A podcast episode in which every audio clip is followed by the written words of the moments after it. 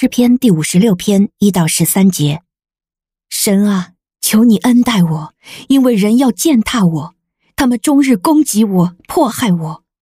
我的仇敌终日践踏我，攻击我的人很多。至高者啊，我惧怕的时候就要倚靠你，靠着神，我要赞美他的话。我倚靠神，就必不惧怕。人能把我怎么样呢？他们终日歪曲我的话，常常设计谋陷害我。他们聚集在一起，埋伏着窥探我的脚踪，等候要害我的性命。愿他们因罪孽的缘故不能逃脱。神啊，愿你在怒中使这些人败落。我多次流离，你都数算。你把我的眼泪装在你的皮带里，这不都记在你的册子上吗？我呼求你的时候，我的仇敌就都转身退后，因此我知道神是帮助我的。靠着神，我要赞美他的话；靠着耶和华，我要赞美他的话。我倚靠神，就必不惧怕。人能把我怎么样呢？神啊，我要偿还我向你所许的愿，我要把感谢祭献给你。因为你救了我的性命，脱离死亡；你不是救了我的脚步跌倒，使我在生命的光中行在神你的面前吗？您现在收听的是天赋爸爸说话网。神所赐的迦南美地是流奶与蜜之地，上帝的话语比蜜还要甘甜呢。我是优蜜使者永恩，我是蜜蜜，让我们一起在天赋的话语里。勇敢探秘，蜜得甘蜜，得蜜得利得胜。亲爱的弟兄姐妹平安，我是蜜蜜，今天要来陪大家默想诗篇第五十六篇。这是当大卫为了躲避扫罗的追杀，落入了敌人的阵营里。我们可以看到开头前面有说，非利士人在加特拿住了大卫，以至于大卫写了这首求告诗。那今天我要分享的主题是：有神，人能把我怎样呢？那我们一起来开始今天的灵修吧。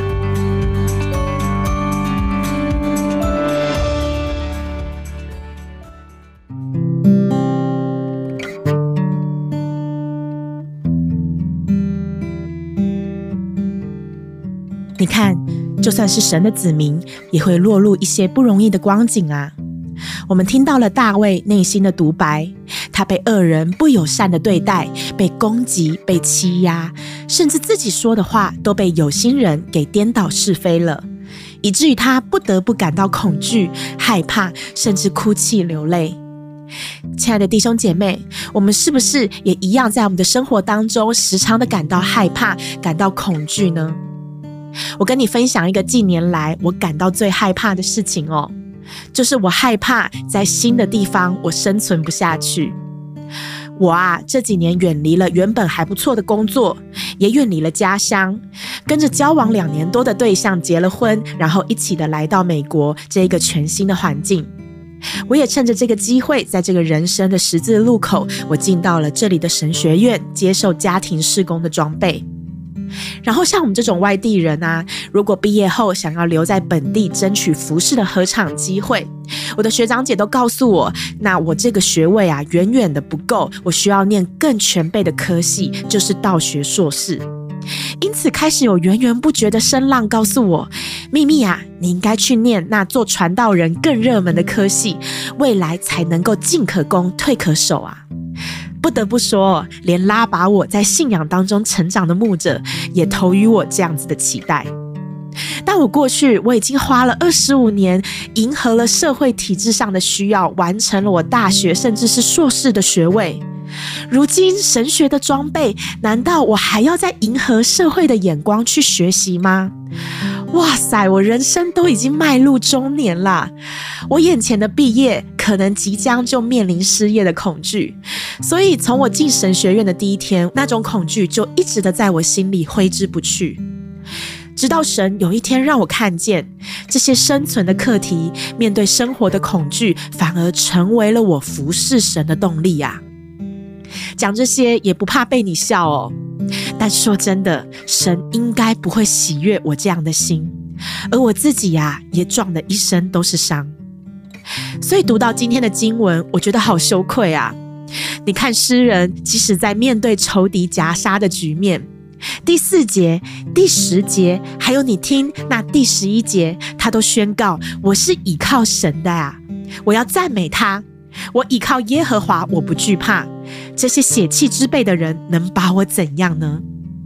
所以是啊，我们生命的路不是长在那血气之辈的人嘴上，而是唯有在神面前，生命才能真正的发光啊！